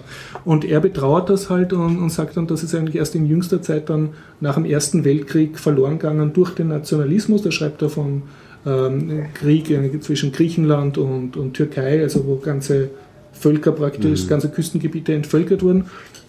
Und wie dann immer mehr Städte, also er schreibt die letzte Alexandria in Ägypten, die einen sehr europäischen Charakter gehabt haben, also wo es sozusagen ein, eine europäische Stadt gegeben hat und die Leute sich sehr kosmopolitisch gefühlt haben oder sehr europäisch, obwohl sie woanders waren. Also, äh, das schreibt er, ist dann verloren gegangen durch Nationalisierungen halt, durch Nationalismus. Und er sagt, eins der wenigen äh, Städte oder Flecken, wo man jetzt das noch sehen kann, sozusagen eine Mittelmeer-Multikulti-Kultur, wäre Gibraltar, was aus politischen Gründen halt zu Großbritannien gehört, aber wo die meisten Leute keine gebürtigen Briten sind, sondern halt von überall her aus dem Empire oder Da aus. haben die meisten Leute mal Glück gehabt. Sie sind, haben einen britischen Pass, aber sie sind jetzt nicht gebürtige Welser oder. Äh, Also Gibraltar, das ist ja eigentlich wirklich nur ein Scheißfelsen in der Das ist ein kleiner Felsen, er wird auch schön es, beschrieben. es ist nicht einmal irgendwas. War strategisch wichtig. Äh, Was er auch schön schreibt, ist, welche Insel oder welcher natürliche Hafen, zum Beispiel Malta, halt strategisch ganz wichtig war und dann ausgebaut wird und, und dann aber wieder an Bedeutung verliert, also eigentlich die ganzen. Mittelmeerfestungen, weil auch die Geopolitik oder die äh, nach der Entdeckung Amerikas die geopolitisch wichtigen Zentren und Machtzentren sich verschieben und dann halt das plötzlich nicht mehr wichtig ist, da unbedingt sehr teure Stützpunkte zu unterhalten. Mhm. Und was er auch schreibt, ist immer die Bedeutung von Inseln. Also, dass wenn jetzt ein, ein Kolonistenvolk oder ein Seefahrervolk kommt und wo einen Handelsstützpunkt macht, dass da halt eine kleine Insel vor einem Festland, wo es irgendwas zum Handeln gibt, sehr ideal ist, weil du halt leichter befestigen kannst und leichter verteidigen kannst. Andererseits ist es auch immer schlecht, weil dann hast du zwar eine gut ausgebaute Insel mit super Festung und super Hafen, aber da ist halt sehr wenig Wasser und Holz und Nahrungsmittel und du kannst Also die- so musst dann am- ja, hast am Ende dann, musst dann wieder da hinliefern, damit die überleben. Und, und, ja, als Civilization-Spieler. Bist du da sehr affin für solche Genau, ja, Informationen? also, sagen wir, ja, stimmt, ja, hm, hätte man anders ja, das äh, kenne ich. Ja, also mir, mir hat das extrem, extrem gut gefallen, wenn man halt wirklich so, eigentlich wenn man Civilization-Spieler ist, glaube ich. Ja. ist das das richtig? Die große, die große Strategie, Also- epische Breite. Mir, mir ist das Interesse von mehreren Leuten, die Civilization spielen, in solchen strategischen Ja. äh, Informationen und Fakten. Also das kann ich mir vorstellen, dass das eher spannend ist, weil man ja auch im Nachhinein dann oft erst den Blick Ich dafür hätte, hat. ich hätte diesen Krieg gewinnen können. Und Hätte ich glaube auch, dass man durch Civilization-Spielen auch einen ganz anderen Zugang kriegt zu, Hätte, hätte. zur Geschichte. Und Ja. ein ganz anderes Interesse überhaupt geweckt wird. Also, Stimmt, also ja. bitte, jetzt mach mal halblang. Das Ja, ich schon. Civilization als Historiker, äh, ja, also mit großen, großen Einschränkungen. Genau mit diesem, mit, ähm, also diesen Civilization-Einwand habe ich dann nachher noch eine Geschichte ja. zu einem Spiel zu erzählen, aber das werde ich danach. Weil, ich mein, Aber beim das, Ding das ja- heißt ja, dass das damals alles totale Trotteln waren. Und sorry, das war's einfach. Nein, nicht. das sage ich nicht.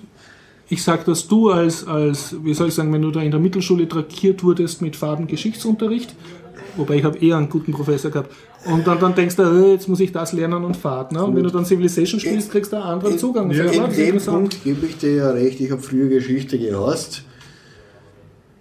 Inzwischen, äh, ja, Geschichte ist für mich einfach elementar geworden, genauso wie Politik. Da hättest du mir früher einfach damit jagen können.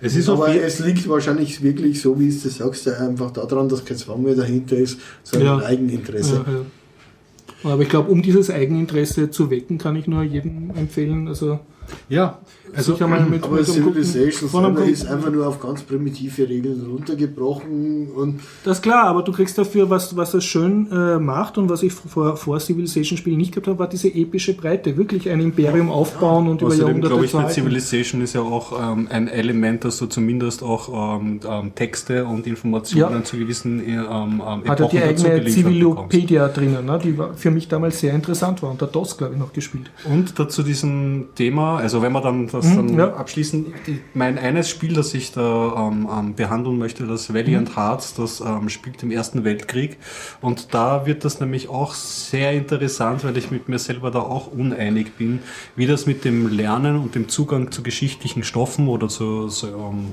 generell auf Vermittlung von Stoffen und Spielen ähm, das zusammen, wie das zusammengeht oder zusammengehen kann.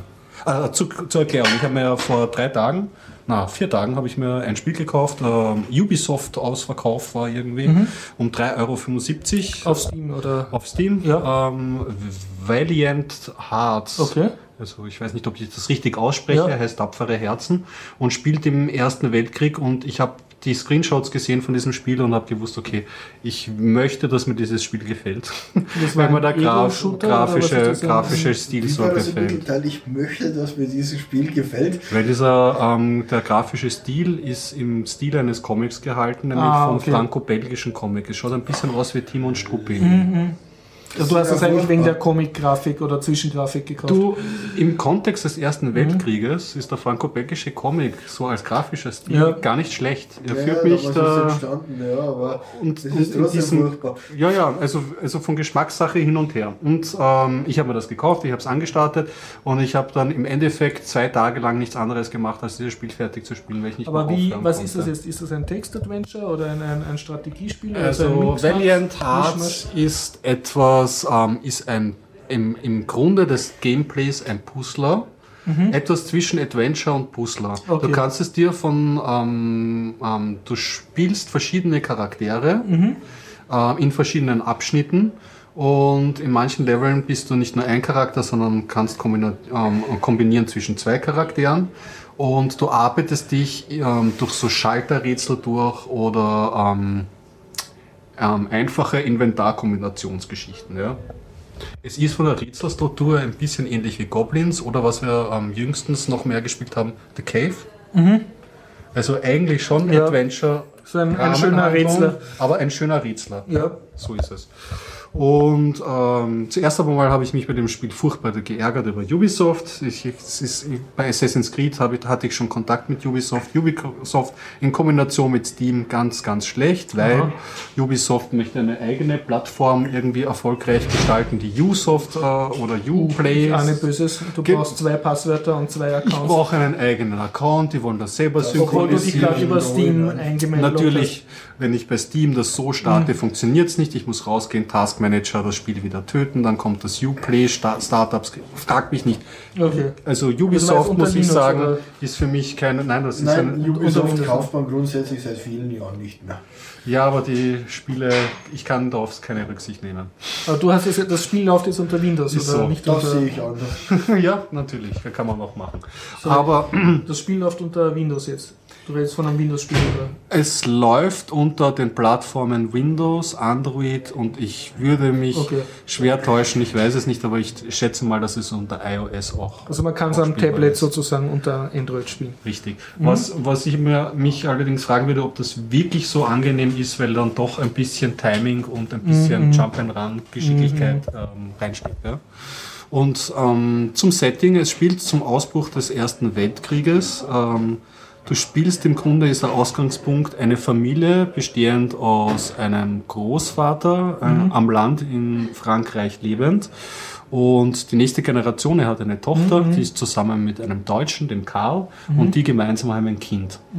Jetzt bricht ähm, der Erste Weltkrieg ja. aus und der Großvater wird in die französische Armee eingezogen und der äh, Schwiegersohn wird in die deutsche Armee eingezogen. Und jetzt beginnt sich jetzt so ein Drama um die verschiedenen Schicksale, die man am Anfang kennengelernt, zu umdrehen. Es kommt dann noch ein Amerikaner, kommt auch noch zum, zum Zug.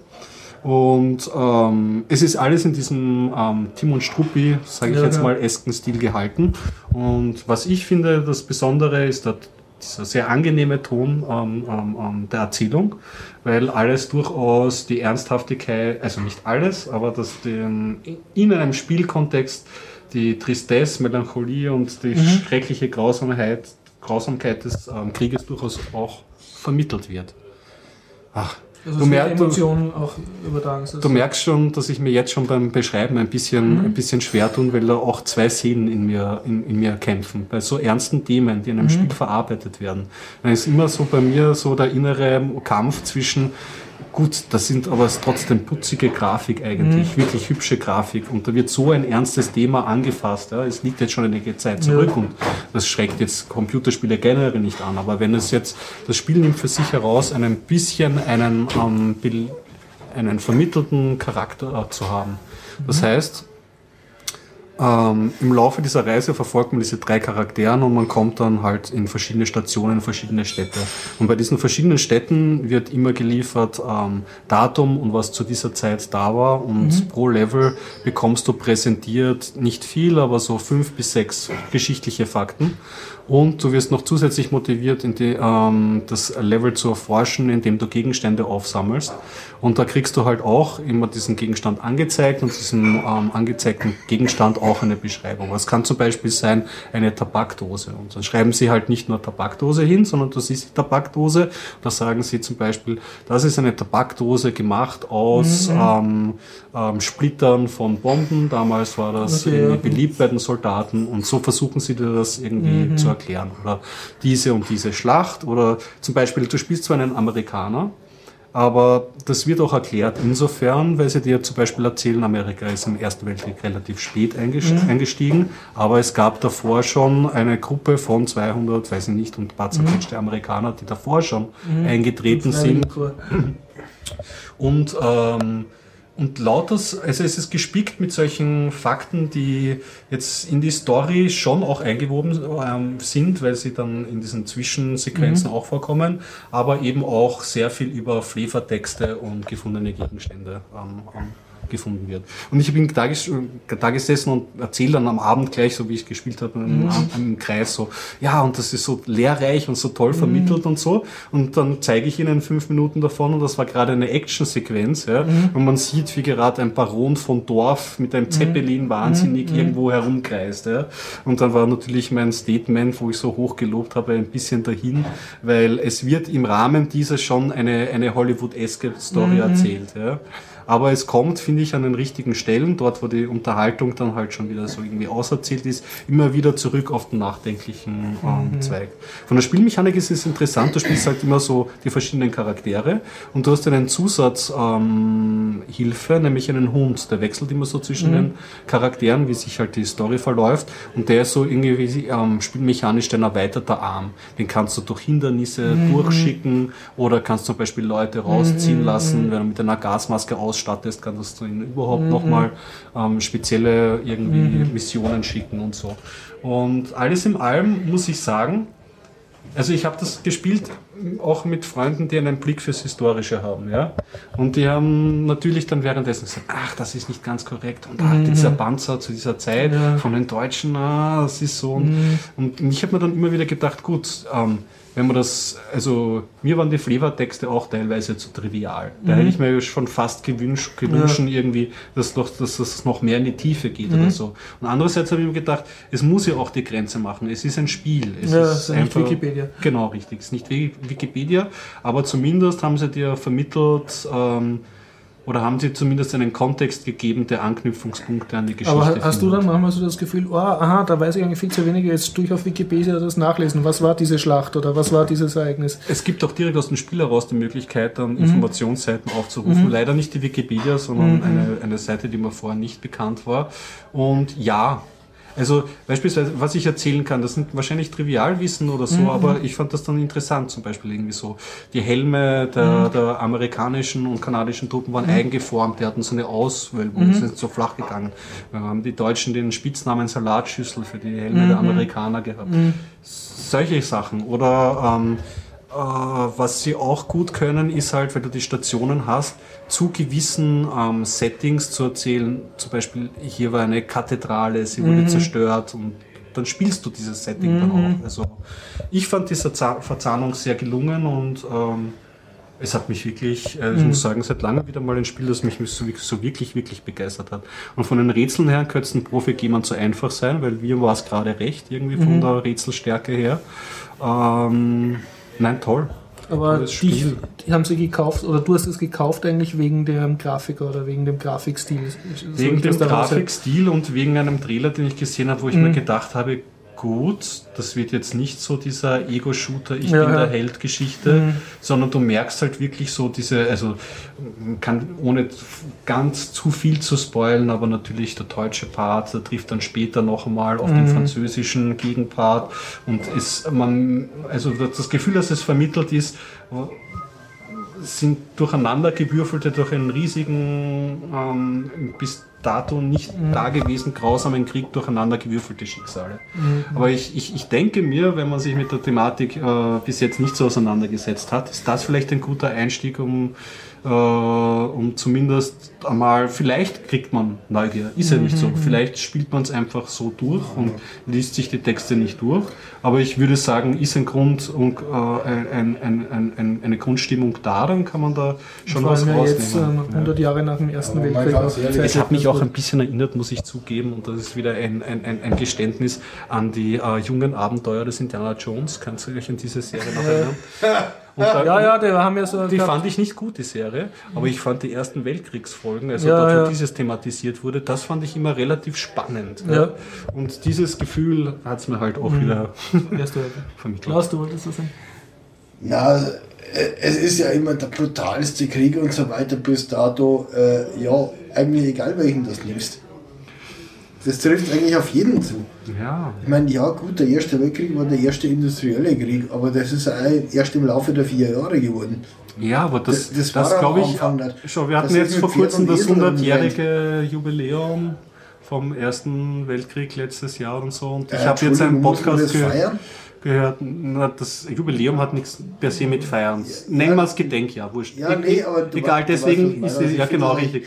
Nein, die Thematik ist mir jetzt ist vermehrt untergekommen und ich glaube im Ersten Weltkrieg also was mich äh, daran so frappiert, was immer so ein, jeder Krieg hat irgendwie so ein Unwohlsein gefühlt, ist diese Kriegseuphorie, die so beschrieben wurde, dieses, dieser Aufbruch in den Krieg mit einer totalen noch nicht Abschätzung, wie sich dieser Krieg entwickeln wird. Und mit Sachen, was haben wir jetzt? Mit diesen Grabenkämpfen und diesen Dingen. Mhm. Du, manchmal braucht man auch den gewissen Stand, um Sachen abzuschätzen. Und siehst du genau, ich glaube, der Erste Weltkrieg ist im perfekten Abstand, vielleicht der Zweite natürlich auch jetzt, weil wir so uns jetzt auch mhm. damit beschäftigen. Aber zum Beispiel Kriege aus der Antike sind nicht so greifbar.